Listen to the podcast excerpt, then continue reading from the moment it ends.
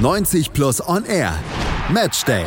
Auf meinsportpodcast.de. 90 Plus on Air auf meinsportpodcast.de mit Malte Asmus. Hallo und herzlich willkommen zur Ausgabe an diesem Donnerstag. Wir blicken voraus auf das Wochenende der Entscheidungen. Das naht nämlich und Fußball Deutschland ist jetzt schon ganz aufgeregt und voller Vorfreude. In der Bundesliga, da geht es an diesem Wochenende ins Herzschlag-Fernduell um die Meisterschaft zwischen Bayern und Dortmund. Alles dazu gibt es ausführlich natürlich im Bully-Special mit Kevin Scheuren hier auf meinsportpodcast.de, Deutschlands größtem Sportpodcast-Portal und hier bei 90 Plus on Air. Da schauen wir uns mal die spannende Aufstiegsentscheidung Entscheidung in Liga 2 etwas näher an. Köln ist ja schon sicher nächste Saison im Oberhaus, aber wer geht mit, wer darf mit und wer muss in die Relegation? Wie wird der Zieleinlauf im Fernduell zwischen Union Berlin oder Paderborn entschieden? Das klären wir heute mal mit den Kollegen von 90 Plus. Mit dabei Steffen Grunwald. Hallo Steffen. Grüß dich, moin. Und erstmals mit dabei, erstmals bei 90 Plus und R zu hören, Piet Bosse. Hallo Piet. Moin. Und wir sprechen auch gleich noch über Sinn und Unsinn der Relegation überhaupt. Denn es gab ja auch mal eine Zeit in Fußball Deutschland, wo es die Relegationsspiele gar nicht gab. Und viele sagen, das war eigentlich eine ganz gute Zeit. Gucken wir auch gleich nochmal drauf. Vorher müssen wir sagen, Aufstiegsrennen in der zweiten Bundesliga. Piet, nicht so, wie man es vielleicht im Vorfeld erwartet hatte. Gut, dass Köln hochgeht, da konnte man noch irgendwo mit rechnen, aber dass sich ausgerechnet Paderborn und Berlin um Platz zwei beziehungsweise drei balgen und dass eine andere Mannschaft, der ihr beiden sehr nahe steht, eben nicht mit von der Partie ist im Aufstiegsrennen am letzten Spieltag, verwundert dann doch schon ein bisschen. Ja, absolut. Also vor allem als, als ähm, HSV-Fan ist das natürlich ziemlich bitter. Ähm, Union, finde ich, ist gar nicht so überraschend, ähm, weil die eigentlich auch mit der Prämisse in die Saison gegangen sind, so sie wollen aufsteigen und ähm, haben das seit Jahren, haben da immer wieder dran gekratzt. Letzte Saison war ein bisschen durchwachsen, wo sie im Mittelfeld gelandet sind. Ähm, aber dieses Jahr haben sie stark begonnen, hatten dann auch in der Rückrunde, ähm, wie ja der HSV auch, ähm, ein Tief, wo sie lange nicht gewonnen haben, sind jetzt aber zum richtigen Zeitpunkt zurückgekommen. Zwei Siege aus den letzten drei Spielen. Ähm, und Paderborn, ja, total, also aus, von außen gesehen als Aufsteiger erstmal total überraschend. Ähm, aber auch, die spielen auch eine riesen Saison. Sie hatten in der Hinrunde, waren die schon wirklich gut, aber waren defensiv auch noch sehr anfällig. Haben da in der Winterpause ein bisschen was gemacht und sind seitdem äh, nicht umsonst, ich glaube, zweitstärkste Mannschaft der Rückrundentabelle oder sogar beste Mannschaft. Aber Auf jeden Fall profitiert natürlich Steffen davon, dass eben der HSV, ich weiß, ich kann es verstehen, dass ihr euch da so ein bisschen um den HSV rumlavieren wollt, aber wir müssen ihn nochmal ansprechen, dass der HSV eben diese grottenschlechte Rückrunde spielt.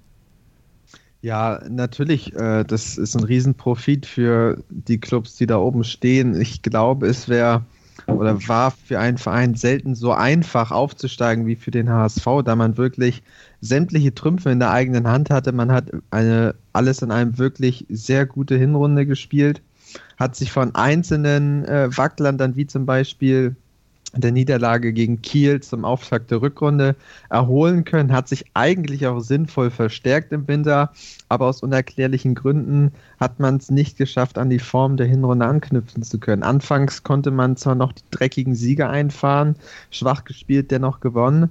Dann gab es gegen St. Pauli so einen vermeintlichen Befreiungsschlag, äh, von dem keiner in der Höhe oder auch in, nur im Ansatz davon zu wagen träumte. Und ähm, dann ging man auch in das nächste Spiel, gegen Heimspiel gegen Darmstadt, früh mit 2 zu 0 in Führung. Aber äh, ja, eigentlich war so der Halbzeitpfiff dann der Knockout für die gesamte restliche Rückrunde, weil man hat mit dem Zeitpunkt komplett das Fußballspielen eingestellt, wusste sich nicht mehr zu helfen und äh, ja, gab dann erst eine 2-0-Führung aus der Hand und diese diese Spiele sollten dann symptomatisch für den weiteren Verlauf der, der Rückrunde sein, mhm. sodass man sich jetzt ja eigentlich nur fragen muss, wie sowas sein konnte, weil passieren darf das auch auf dem Niveau der zweiten Bundesliga eigentlich auf gar keinen Fall. Und man verlor in diesem Verlauf der Rückrunde dann ja eben auch noch gegen die beiden Mannschaften, über die wir uns gleich noch ausführlich unterhalten werden, Union Berlin und Paderborn. Da verspielte man dann die letzten Chancen auf Hamburger Seite, um da dann in diesen Aufstiegs äh, Zirkel mit reinzukommen. Pete, du hast mir vorher erzählt, du hast eine Dauerkarte, dir das ganze Drama da ja auch dann regelmäßig angeguckt. Hast du äh, eine Erklärung dafür, für das, was Steffen eben schon äh, angesprochen hat? Ähm, ich habe nicht so richtig. Ich habe äh, einen Ansatz, und zwar ist mir irgendwie, also äh, es ist ja so, dass auf der einen Seite in der Hinrunde, als die Ergebnisse gestimmt haben, ähm, das Fußballspielen auch schon nicht wirklich überzeugend war. Da waren viele glückliche Siege dabei, in Duisburg zum Beispiel, wo man eben, ähm, wo Aaron Hunt ein Freischusstor gemacht hat. Ähm, dann in der, in der Rückrunde der extrem glückliche Sieg gegen äh, Kräuter Fürth, ähm, wo Aaron Hunt auch ganz spät getroffen hat. Ähm, und das war schon vorher auch in der Hinrunde eben nicht wirklich immer überzeugend, aber ähm, es wurde meistens mit einem System gespielt. Hannes Wolf hat meistens ähm, ja, hat das System von Christian Titz übernommen, das 4-1-4-1, hat nicht so viel verändert. Er hat die ähm, beiden Außenverteidiger in die Mitte gezogen, so ein bisschen, also Santos und Sakai in dem Fall, und Pollersbeck bis nach hinten gestellt. Aber ansonsten haben sie eigentlich ähm, in diesem System weitergespielt bis zur Rückrunde. Da hat dann irgendwie, also ähm, als es wieder losging, Anfang, Ende Januar, Anfang Februar, ähm, haben, sie dann, haben sie dann auch versucht, ein bisschen was anders zu spielen. Es ging ja noch ganz gut. Und dann, als ähm, eben die ersten Ergebnisse ausgeblieben sind, als man zum Beispiel in Regensburg verloren hatte, hat äh, Wolf ganz viele neue Sachen ausprobiert. Also so ist mein Eindruck. Und er hat ähm, dann irgendwann gefühlt Woche für Woche die Taktik geändert. Ähm, und ja, dann haben Dinge einfach nicht mehr funktioniert. Dann hat was gegen in, im Pokal in Paderborn hat super funktioniert und stellt er zu Hause gegen, gegen Magdeburg die gleiche eher defensive Mannschaft auf. Und ähm, ja, irgendwie hatte ich so ein bisschen das Gefühl, dass, dass er die Mannschaft auch vielleicht so ein bisschen überfordert hat mit den ständigen Systemwechseln. Ähm, ja, und das könnte ihn ja jetzt möglicherweise vielleicht den Kopf kosten. So ganz genau ist das ja immer noch nicht raus, ob er am Ende der Saison gehen muss. Da gibt es ja zwei Zitate vom Sportchef Becker, wo dann äh, nachträglich das vielleicht noch reingebracht wird, dass vielleicht die Ära Wolf dann zu Ende sein könnte. Wird sich in den nächsten Tagen sicherlich alles aufklären und dann Licht ins Dunkel gebracht werden. Gucken wir lieber statt auf den HSV auf Paderborn und Union Berlin, die ja den HSV auch beide besiegt haben. Ich habe es eben schon gesagt. Piet hatte eben Paderborn und Union Berlin schon mal kurz charakterisiert. Steffen, steigen wir ein bisschen tiefer ein. Gucken wir auf Paderborn nochmal. Das war ja eine Mannschaft nach dem Motto, wir steigen auf, wir steigen ab, fallen dann ganz tief, fast in die Bedeutungslosigkeit, steigen auch fast in die vierte Liga ab. Wenn dann nicht 1860 die äh, Lizenz entzogen worden wäre für die dritte Liga, dann wäre es auch so weit gewesen. Aber seit die komplett am Boden waren, die Paderborner, steigen sie sukzessive und zwar ungebremst, so hat man fast den Eindruck, in die entgegengesetzte Richtung wieder empor. Ja, so ein bisschen wie der Phönix aus der Asche. Eigentlich war schon in Paderborn wirklich alles niedergebrannt, schien es so, dass man äh, von ganz oben nach ganz unten den Weg wirklich gnadenlos antreten muss. Aber ähm, ja, manchmal äh, ist das Schicksal auch auf der eigenen Seite und dann kann man auch von ganz unten wieder nach ganz oben aufsteigen. Und Paderborn hat jetzt tatsächlich den direkten Aufstieg komplett in der eigenen Hand. Gewinnt man das Auswärtsspiel bei Dynamo Dresden, ist die Rückkehr in die Bundesliga perfekt. Und das ist natürlich äh, ja doch eine Riesensensation, da man das dieser offensiv mutig spielenden Mannschaft nie über die gesamte Saison so zugetraut hatte. Man hat eigentlich, so, so, war das zumindest mein Eindruck, immer auf den Patzer gewartet, dass man sagt, so jetzt ist die Kraft mal vorbei, jetzt ist die Mannschaft überfordert. Dass so, wenn die Nerven dann ins Spiel kommen, dass man dann so das typische Fußballmuster sieht, dass so, so eine Mannschaft dann damit nicht zurechtkommt. Aber Paderborn hat jeden Kritiker Lügen gestraft und das Spiel so gnadenlos durchgezogen. Ähm, die Formkurve jetzt auch zuletzt, wo ja viele andere Teams Union, der HSV, auch Köln phasenweise wirklich gepatzt haben, hat äh, Paderborn gezeigt, dass man dem Druck wirklich standhält, hat aus den letzten fünf Spielen vier Duelle gewonnen, mitunter gegen Heidenheim, Kiel und den HSV, was ja alles letztlich bis vor wenigen Wochen wirklich Aufstiegsaspiranten noch waren. Und das muss man wirklich schon zu schätzen wissen, dass sie sich da von dem Druck haben nicht unterkriegen lassen. Jetzt ist das Duell in Dresden, wo man generell ja in neun direkten Duellen vier Siege einfahren konnte. Und man weiß, wie man äh, gegen Dresden auftreten muss, um zu gewinnen. Pete, wenn wir dann auch nochmal da anknüpfen, was Steffen eben gesagt hat, Offensive Sturm, das ist natürlich einer der Faustfände bei Paderborn, zweitbester Sturm der Liga mit 75 Toren. Was würdest du noch zu den Stärken der Paderborn erzählen, dass sie eben ja tatsächlich von unten nach oben so schnell wieder hochkommen? Also ähm, jetzt generell erstmal spielerisch zu den Stärken ähm, ist natürlich, also haben sie wahnsinnig schnelle Leute ähm, und sind auch ext also sind extrem konterstark. Ähm, waren am Anfang der Saison, äh, ich habe es vorhin schon mal kurz angerissen, ähm, hinten noch sehr, sehr anfällig, weil äh, die Absicherung nicht so gut funktioniert hat. Sie hatten hinten ähm, dann war regelmäßig wurden sie ausgekontert es standen dann noch zwei Leute hinten und die hatten dann Schwierigkeiten und jetzt haben sie ähm, in der, im Wintertrainingslager augenscheinlich ähm, ein bisschen was verändert, haben jetzt äh, noch einen weiteren Spieler, der hinten die Absicherung macht und äh, es funktioniert.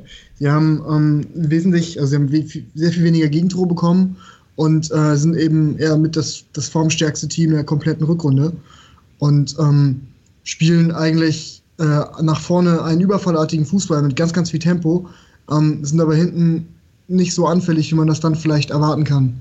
Und ähm, generell würde ich sagen, äh, dass Paderborn ähm, eigentlich ja diesen, eigentlich schon diesen märchenhaften äh, Aufstieg hinlegt, ähm, liegt, glaube ich, auch ganz, ganz viel ähm, wahrscheinlich an dieser Situation, dass man dann eben im Sommer 2017 ganz unten war und sich gesagt hat, okay, ähm, jetzt, jetzt ähm, stehen wir wieder auf, jetzt nutzen wir unsere Chance, die wir bekommen haben, dass wir in der dritten Liga bleiben dürfen.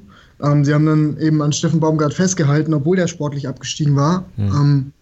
und Markus Krösche hat dann eben mehr mit wenig Geld ähm, eine super Mannschaft zusammengestellt. Und ja, das, ich, das hat einfach dann sehr gut funktioniert das Festhalten an Baumgart sicherlich ein Punkt, denn der scheint es zu sein, der die Mannschaft dann auch wirklich motivieren kann.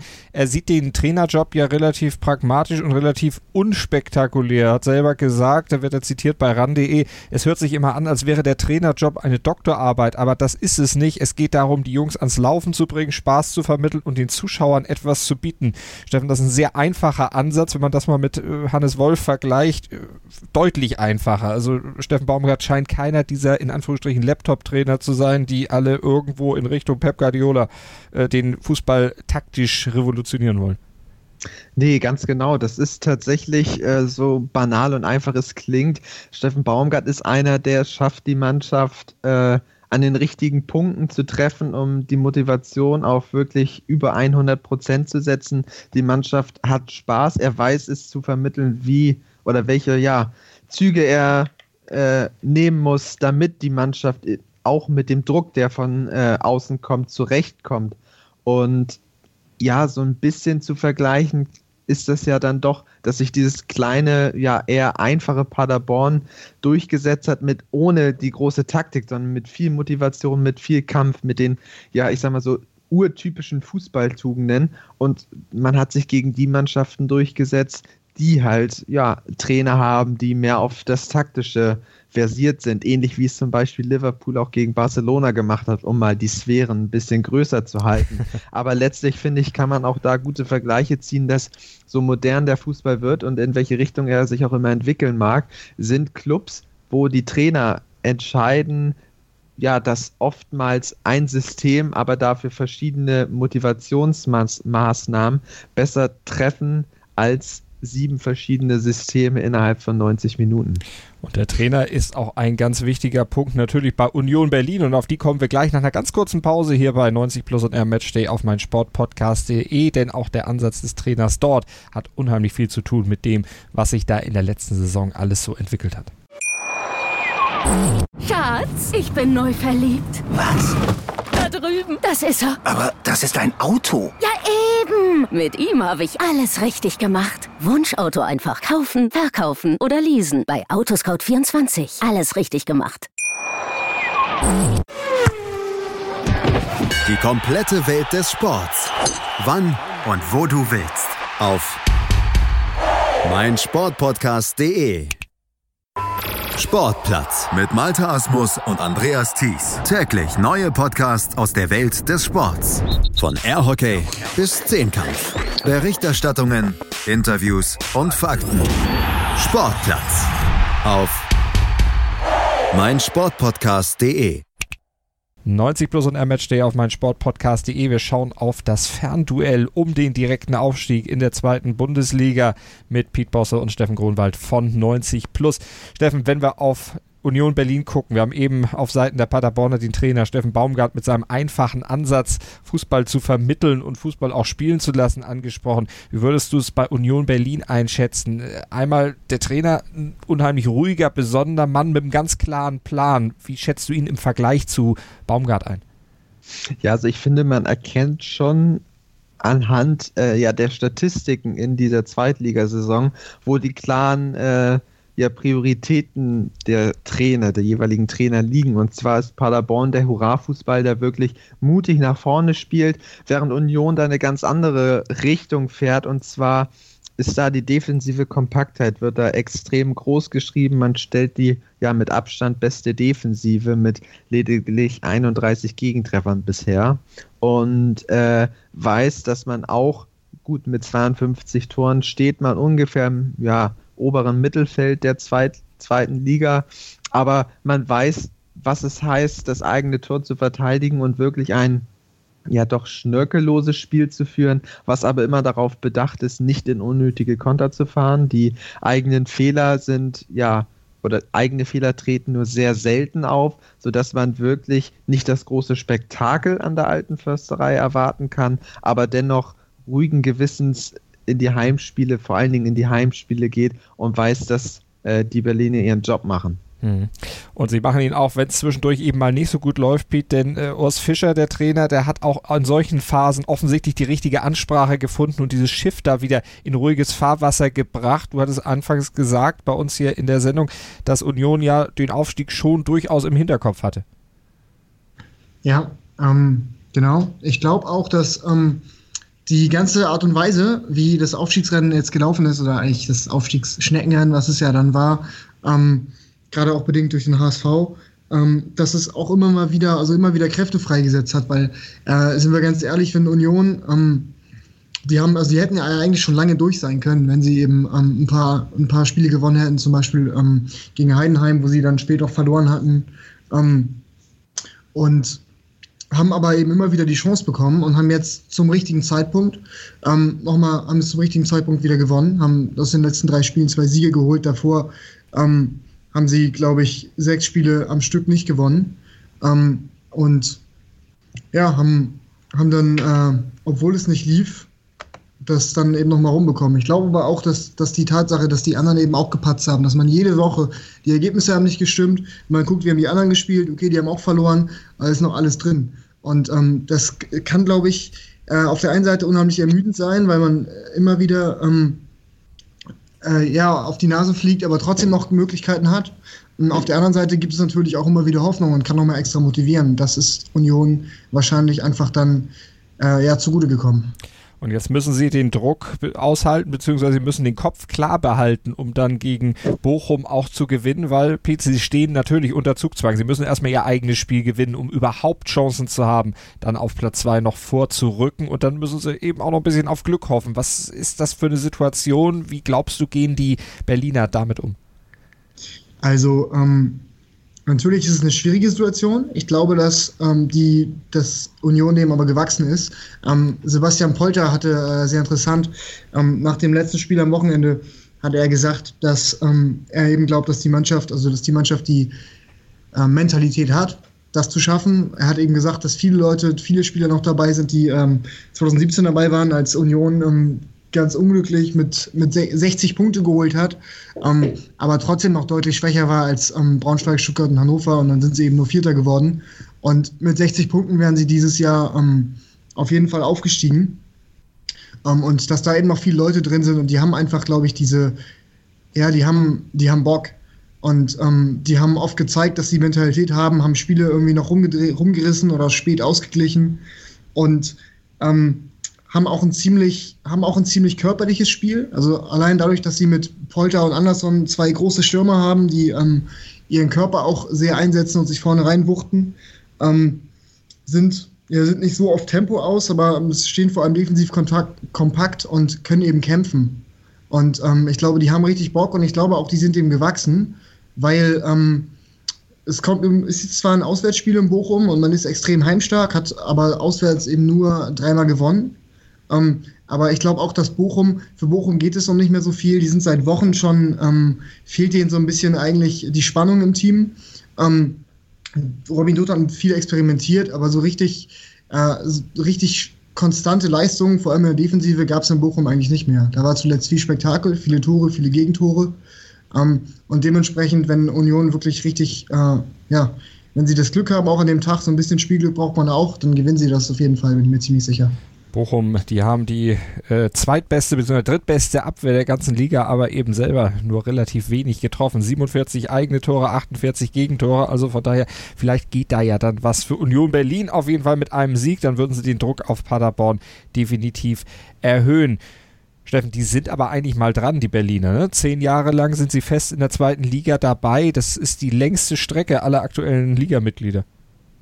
Ja, das ist wirklich beeindruckend, dass man sich auch nicht nur innerhalb einer Saison, sondern wirklich über Jahre hinweg von Rückschlägen, wie sie Pete vorhin auch schon angesprochen hat, nicht hat unterkriegen lassen, sondern man zeigt immer wieder, dass man Saison für Saison sich erstmals im Mittelfeld etablieren konnte und dann immer wirklich phasenweise die Schritte nach oben gehen konnte und jetzt seit Jahren, wirklich in den letzten drei, vier Jahren immer als Aufstiegsaspirant vor einer Saison zählt. Aber immer war irgendwas im Wege, um den Weg nicht gehen zu können. Jetzt haben sie sich zumindest so weit belohnt, dass sie die Relegation, ich sag mal, zu 99 Prozent sicher haben und ähm, aus dem Grund denke ich auch, dass die Berliner fast schon befreit aus, aufspielen können, weil ver zu verlieren haben sie eigentlich nichts. Sie sind nicht die Mannschaft, die äh, auf jeden Fall gewinnen muss, um äh, ja nicht überholt zu werden, sondern letztlich haben sie Platz 3 sicher und können gucken, was in ihrer eigenen Macht,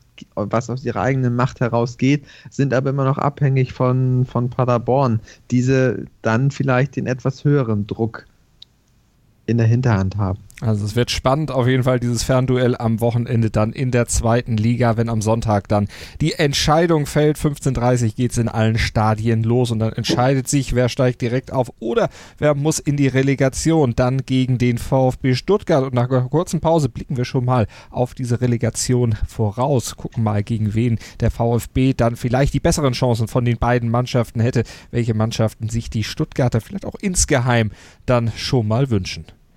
90 Plus und R Matchday auf meinen Sportpodcast.de. Malte Asmus begrüßt Piet Bosse und Steffen Gronwald von 90 Plus. Piet, der VfB Stuttgart, der steht als Relegationsteilnehmer schon fest, wartet jetzt darauf, ob dann eben nach der regulären Saison Paderborn oder Union Berlin als Dritter der zweiten Liga gegen sie antreten müssen. Wie würdest du denn die Ausgangsposition der Stuttgarter gegen die beiden Mannschaften einschätzen? Wen würden die sich denn lieber holen?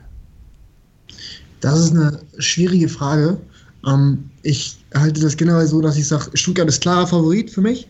Ähm, allein die Statistik belegt das schon. In den letzten sechs Jahren hat sich immer der Bundesligist durchgesetzt. Der letzte Zweitligist, der gewinnen konnte, war ähm, Fortuna Düsseldorf. 2012 in dem legendären, ich reiß mal den Elfmeterpunkt raus, bevor das Spiel abgepfiffen ist. Äh, Todesangst auf Hertaner Seite, ich erinnere mich. Ähm, und deswegen ist allein schon äh, wegen dieser Statistik Stuttgart klarer Favorit. Ähm, Paderborn sehe ich äh, als etwas schwieriger aus Stuttgarter Sicht. Aus zwei Gründen. Zum einen, ähm, spielerisch ist eben Paderborn eine Mannschaft, die mit sehr viel Tempo spielt. Ähm, und das ist genau das, was es, was es Stuttgart vor allem defensiv, ähm, ja, wo Stuttgart sich schwer tut, defensiv. Ähm, sind ja auch in der, in der, in der Verteidigung nicht, nicht so richtig stabil. Und zum anderen hat Paderborn, wenn sie ähm, dann in die Relegation gehen, nochmal weniger Druck als ähm, Union, weil Paderborn eben ja, wir haben es angesprochen, aus der, aus der, dritten Liga kommt und ähm, alles, was sie jetzt noch kriegen können, nehmen sie mit. Ähm, Steffen Baumgart hat nach dem Spiel gegen den HSV am Wochenende gesagt, dass ähm, er sich darüber freut, so dass sie jetzt einen Relegationsplatz sicher haben und dass sie jetzt einfach mal gucken, was geht. Also die sind ähm, zumindest nach außen hin äh, extrem entspannt ähm, und können dementsprechend auch befreit dann in der Relegation gegen Stuttgart spielen. Union hat, äh, Steffen hat es eben gesagt, ähm, jetzt im, im, Duell mit Paderborn zwar ähm, mental die angenehmere Karte, weil sie von hinten kommen. Aber auf der anderen Seite ist das eben die Mannschaft, die schon seit Jahren am Aufstieg kratzt und die es dann irgendwie in entscheidenden Momenten immer doch noch verbaselt hat. Deswegen glaube ich, dass äh, Paderborn für Stuttgart der unangenehmere Gegner wäre. Steffen, wie schätzt du die Lage ein? Stuttgart Favorit, klar, aber zu welchen Prozentsätzen gegen die beiden anderen aus deiner Sicht? Ja, also ich bin da tatsächlich etwas zurückhaltender, da ich, ähm, ja, also ich sehe auch Stuttgart als Favorit, würde aber, wenn wir ja bei deinen angesprochenen Prozenten sind, bei 60 zu 40 pro Stuttgart sein. Natürlich zeigten sie sich zuletzt stark verbessert, hatten aber auch dennoch ja, aus meiner Sicht unerklärlich äh, schwache Phasen, wie zum Beispiel das gesamte Spiel gegen Berlin, wo man dann mit 3 zu 1 verlor und teilweise wirklich harmlos agierte. Und die Siege gegen Gladbach und Wolfsburg, was beides ja, äh, ja Teams sind, die unter den Top 7 stehen, muss man definitiv Respekt zollen. Allerdings war sowohl Gladbach als auch Wolfsburg in der Partie alles andere als in Bestleistung. Und äh, deswegen denke ich, dass man diese Siege auch sehr vorsichtig einschätzen muss, da das halt wirklich von Gegnerseite aus sehr wenig war. Nichtsdestotrotz glaube ich, dass Stuttgart allemal die Qualität dazu hat, die Relegation positiv zu gestalten, da man jetzt einfach schon sich wirklich den Fokus darauf legen kann. Die Relegation war für den VfB jetzt kein ja kein schmetternder Niedergang, dass man auf, am letzten Spieltag irgendwie noch auf den Relegationsplatz gefallen ist, sondern man hat ihn sich letztlich erarbeitet und äh, die Freude, die die Stuttgarter hatten, nachdem der Relegationsplatz sicher war, wie man sich über die Tore auch gefreut hat, zeigte, dass in der Mannschaft Leben steckt, dass da durchaus ja der Wille ist, ähm, die Relegation jetzt als Ziel zu sehen mhm. und nicht als äh, ja als Qual, um sich noch irgendwie in die oder aus der Saison zu retten. Und wenn wir danach gehen, welchen Gegner Stuttgart meiner Sicht lieber hätte, ja, tue ich mich da auch ganz schwer eine Entscheidung zu setzen, da Paderborn natürlich aufgrund der eigenen Offensivstärke extrem, ja, extrem gefährlich für jeden Gegner ist. Andererseits weiß ich nicht, ob Stuttgart derzeit in der Lage ist, defensive, die defensiven Künste Union Berlins äh, so zu fordern, dass man da zu wirklich viel Torerfolg kommt. Ähm, letztlich glaube ich, dass Stuttgart vielleicht aufgrund der qualitativen ja, Unterschiede eher in Richtung Paderborn tendiert als Union. Wer steigt denn auf aus deiner Sicht direkt, Steffen, und wer muss in die Relegation? Ich glaube, dass Paderborn sich das ehrlich gesagt nicht nehmen lässt. Ich glaube, die sind so frei im Kopf, da sie einfach diese, ja, diese Situation gar nicht fassen können, sondern wirklich einfach befreit aufspielen können, denn sie haben eine wirklich fantastische Saison gespielt und ich glaube, auch wenn Union gewinnt, dass Paderborn sich das mit einem eigenen Sieg nicht nehmen lässt, auch wenn beide Teams natürlich auswärts längst nicht so stark agieren wie vor heimischen Fans. Pete, was tippst du für den letzten Spieltag? Ich glaube auch, dass ähm, Paderborn aufsteigen wird. Um, ähm, einfach weil sie, weil sie ihr Heimspiel gewinnen. Und ähm, dann ja Union gegen Stuttgart. Ähm, wird, wird spannend. Also entweder, ich sag mal so, entweder Stuttgart setzt sich, setzt sich ähm, relativ deutlich durch mit einem, mit einem guten Hinspielerfolg im Heimspiel. Ähm, oder aber es wird sehr zäh und beide Spiele enden vielleicht unentschieden und man muss doch mal in Berlin in die Verlängerung. Also wird auf jeden Fall spannend das Wochenende, denn lasst uns nochmal auf die Relegation als solche gucken, über Sinn und Unsinn dieser Relegation nochmal philosophieren, denn das ist ja die große Frage. Ist das gut? Ist das schlecht? Da müssen wir erstmal noch ein bisschen zurück in die Geschichte blicken und zwar auf die Geschichte der Relegation sozusagen. Eingeführt wurde sie, wurde sie mit der Einführung der eingleisigen zweiten Bundesliga Anfang der 80er Jahre. Zwischen 82 und 91 spielte dann jeweils der 16. der ersten Liga gegen den dritten der zweiten Liga am Ende der Saison um einen Platz in der Bundesliga. Siebenmal setzte sich damals der Erstligist durch, dreimal der Zweitligist und dreimal musste die Entscheidung über Auf- und Abstieg in einem dritten Entscheidungsspiel fallen. Dann war Pause mit Relegation. Sie wurde dann wieder eingeführt zur Saison 2008-2009 und seitdem duellieren sich wieder der 16. der ersten und der dritte der zweiten Liga. Nicht unbedingt immer zur Freude der Zweitligisten, denn auch seit Wiedereinführung der Relegation gingen die Zweitligisten meist leer aus. Wie seht ihr das denn, wenn wir mal so ein kleines Pro und Contra machen? Geklauter Aufstiegsplatz für die Zweitligisten, diese Relegation und Bonus für die Erstligisten, Steffen? Ja, natürlich. Ähm, man kann mit äh, die Relegation so argumentieren, dass man damit sich erhofft, dass die sportliche Qualität, die ein Erstligist unbestritten hat, dass die damit so ein bisschen ja gewertschätzt und gerettet werden kann, da ja mal sonst oftmals die Gefahr droht, dass der Zweitligist in der kommenden Saison einfach ja zur Schießbude wird. Nürnberg hat es in dieser Saison ja auch gezeigt, dass man letztlich wirklich nicht mithalten konnte mit der Stärke, die der Rest der Gegner hatte. Und da kann die Relegation natürlich auch so eine Art Schutzschild sein, dass sich letztlich die Qualität, die ein Verein oder die der Erstligist letztlich besitzt, dass die ja in den entscheidenden Duellen mit dem Zweitligisten nun mal ausreicht. Und wenn man es nicht schafft, sich in zwei Duellen gegen einen Erstligisten durchzusetzen, ist natürlich auch die Frage, ob die Saison dann so erfolgreich war, dass man dann den Aufstieg auch wirklich verdient hatte. Wenn es natürlich auch die kompletten Beispiele dafür gibt, dass man auch als Zweitligist einen Erstligisten dominieren kann und trotzdem am Ende äh, im Duell im Hintertreffen ist. Zudem ist es natürlich von finanzieller Seite für beide Vereine sehr ja, positiv, da ja sowohl die Ticketeinnahmen als auch die TV-Übertragungsrechte natürlich auch äh, mit den Vereinen abgespeist werden. Und so hat sowohl die Vereine als auch äh, ja, der Fußballverband hat da natürlich äh, finanzielle Einnahmen, die letztlich auch äh, positiv wahrgenommen werden. Darum geht es natürlich dann letztlich auch für Verband und Vereine. Aber aus sportlicher Sicht, Pete, kann man des, dem Ganzen eigentlich relativ wenig abgewinnen, weil im Grunde der Zweitligist bestraft wird. Absolut. Ähm, sehe ich ganz genauso. Der Zweitligist spielt äh, in den meisten Fällen eine tolle Saison und muss dann eben in diese beiden Spiele ähm, gegen den Erstligisten, der quasi nochmal so eine Chance bekommt. Ähm, und da, ja, das ist aus meiner Sicht einfach unfair. Es gibt da so ein paar Beispiele, ähm, so dass das Beispiel schlechthin ist natürlich ähm, der HSV 2014, die holen nur 27 Punkte, haben die letzten sechs Ligaspiele alle verloren und dürfen dann nochmal in die Relegation und gucken sich dann äh, gegen Kräuter Fürth mit zwei Unentschieden durch. Auf der anderen Seite Eintracht Braunschweig 2016, 2017, eine riesen Saison gespielt, ähm, lange Tabellenführer gewesen, 66 Punkte geholt. Ähm, ich glaube, das sind, das sind, doch, das sind, glaube ich, mehr Punkte als Köln. Nee, aber fast so viele Punkte wie Köln jetzt hat. Ähm, und auf jeden Fall werden sie dieses Jahr sicher aufgestiegen und mussten dann eben 2017 in die Relegation gegen den VfL Wolfsburg und ähm, haben dann da klar verloren. Das Argument von Stefan, dass sich die sportliche Qualität durchsetzt, ähm, das kann man natürlich, ja, das, also, das kann ich nachvollziehen, absolut, weil ähm, das ja, das zeigt, diese Relegation zeigt einfach die Unterschiede zwischen erster und zweiter Liga. Ähm, und das ist auch mal noch mal ganz nett am Ende der Saison, ähm, noch mal sich drei, äh, zwei oder vier Spiele, wenn man die dritte Liga noch dazu nimmt, ähm, Relegationsspiele anzugucken, was so ein bisschen für Spannung sorgt. Aber so richtig Spannung ist das eben nicht, weil sich der Bundesligist sowieso durchsetzt. Und ähm, ja, ich finde es schade. Ich finde es vor allem schade für den Zweitligisten und ähm, ich finde es auch schade für die Liga, weil sich dadurch eben ja die, meistens jedes Jahr die Liga nur um zwei Vereine verändert. Ähm, ich hätte kein Problem damit, wenn man die Relegation wieder abschaffen würde.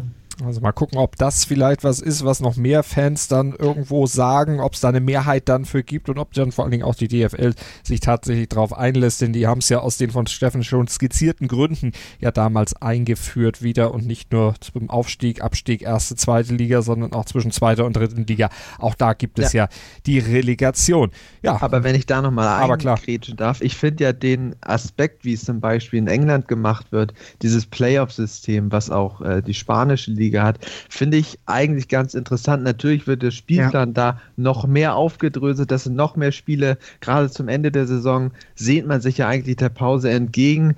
Aber wenn man sieht, dass die Zweitligisten untereinander mit Hin- und Rückspiel hm. ein eigenes ja, Pokalsystem schon quasi spielen, das kann man natürlich dann kürzer oder länger halten, je nachdem, wie die Marketingstrategie dann aussieht. Aber wenn die Zweitligisten untereinander die Situation so haben, dass man sich in jeweils Hin- und Rückspiel, ich sage mal, ein Halb, das Halbfinale und Finalspiel, dass sich da die Teams hinter den besten zwei nochmal den dritten Platz ausspielen, wäre das, glaube ich, eine, wenn man schon eine Relegation haben möchte, eine sehr faire Chance, da man sich gegen die direkten Duellen der zweiten Liga ausgesetzt sieht und nicht dem qualitativen Unterschied der ersten Liga und äh, man dennoch sämtliche Erstligisten, die unter den letzten drei äh, ja, Teams stehen, bestraft für eine schlechte Saison. Also das wäre auch so ein Ansatz, wo man vielleicht nachdenken könnte.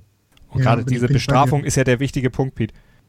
Ja, genau. Deswegen, ich finde ich find das, das finde ich super. Also, ähm, ich, deswegen, ich bin auch nicht, bin nicht generell irgendwie gegen diese Playoff-Spiele, ähm, sondern einfach ähm, dagegen, dass, dass aus der zweiten Liga nur zwei Mannschaften hochkommen und der 16. drin bleiben darf aus der Bundesliga. Das, das, ist, eine, das ist ein sehr interessanter Gedanke. Ich finde ihn super, ja.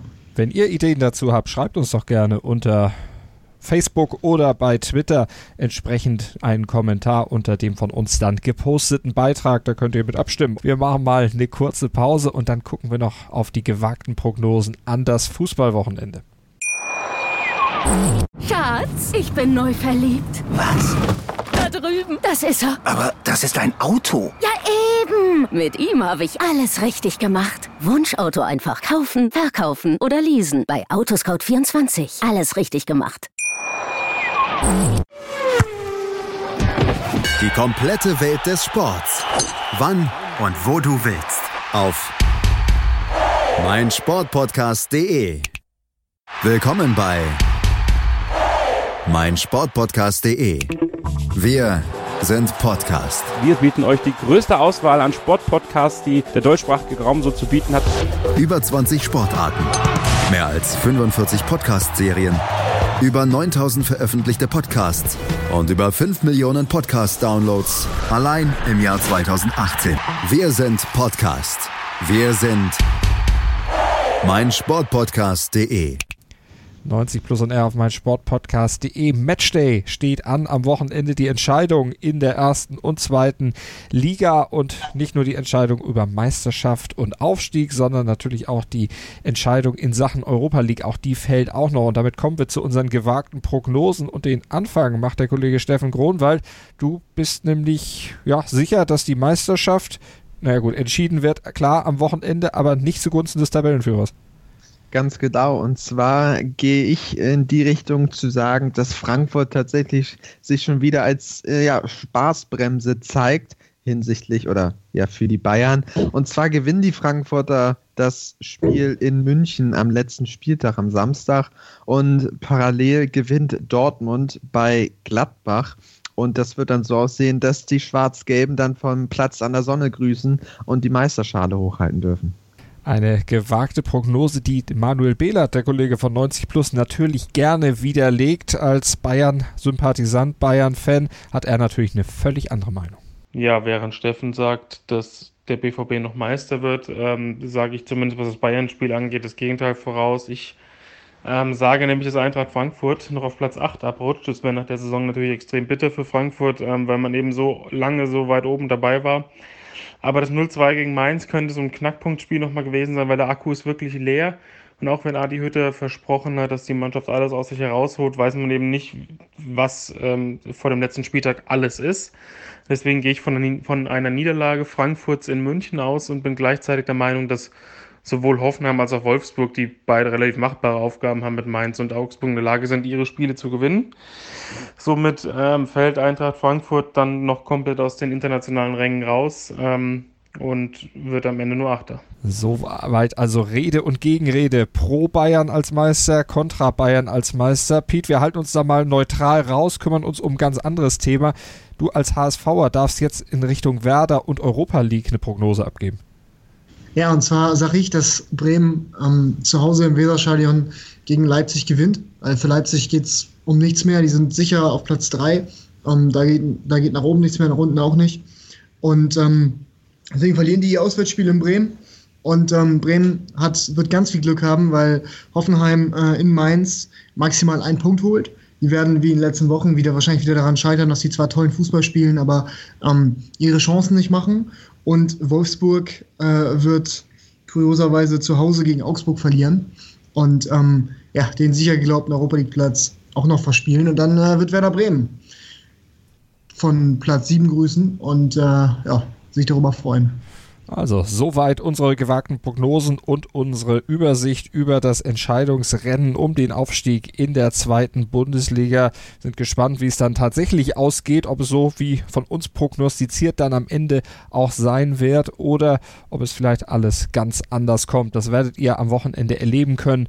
Bleibt uns gewogen hier bei 90 Plus und R auf mein Sportpodcast.de. Hört den Matchday, hört die Analysen der einzelnen Ligen und alles, was wir sonst hier so machen und schaut generell bei meinem Sportpodcast.de mal ganz genau hin auf Deutschlands größtem Sportpodcast-Portal. Gibt es, glaube ich, für alle Geschmäcker, egal ob Fußballfan oder Sportfan im Allgemeinen, etwas. Pickt's euch raus. Wir sind Podcast. Danke an Steffen und Piet. Danke dir. Danke, hat, hat Spaß gemacht. Schatz, ich bin neu verliebt. Was?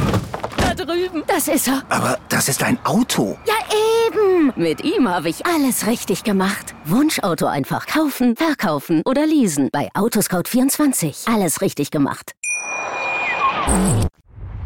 90 Plus On Air. Matchday. Auf meinsportpodcast.de. Wir klingen nicht nur gut, wenn wir direkt am Spielfeldrand stehen Die Adler Mannheim bleiben der Tabellenführer in der deutschen Eishockeyliga. oder direkt von der Schanze berichten. Wir haben einen spannenden ersten Durchgang gesehen. Bei den Springern Kamil Stoch führt vor Ziel in Bartol. Wir sehen dabei auch noch gut aus. Borgia Sauerland ist offizieller Ausstatter von meinsportpodcast.de. Borgia Sauerland. Berufsbekleidung, Arbeitsschutz und mehr auf borgia-sauerland.de. Schatz, ich bin neu verliebt. Was? Da drüben. Das ist er. Aber das ist ein Auto. Ja, eben. Mit ihm habe ich alles richtig gemacht. Wunschauto einfach kaufen, verkaufen oder leasen. Bei Autoscout24. Alles richtig gemacht.